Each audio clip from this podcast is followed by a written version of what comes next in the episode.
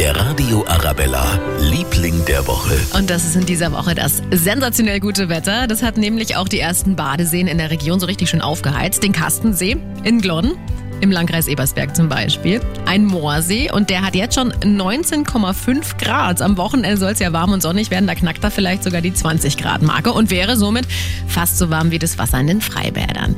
Ja, und der Deininger Weiher im Landkreis München auch schon 18 Grad. Noch hat sich keiner reingetraut, haben sie uns im Waldhaus Deininger Weiher verraten. Aber ich will wetten, am Wochenende gibt es die ersten Mutigen. Das erste richtig schöne warme Wochenende.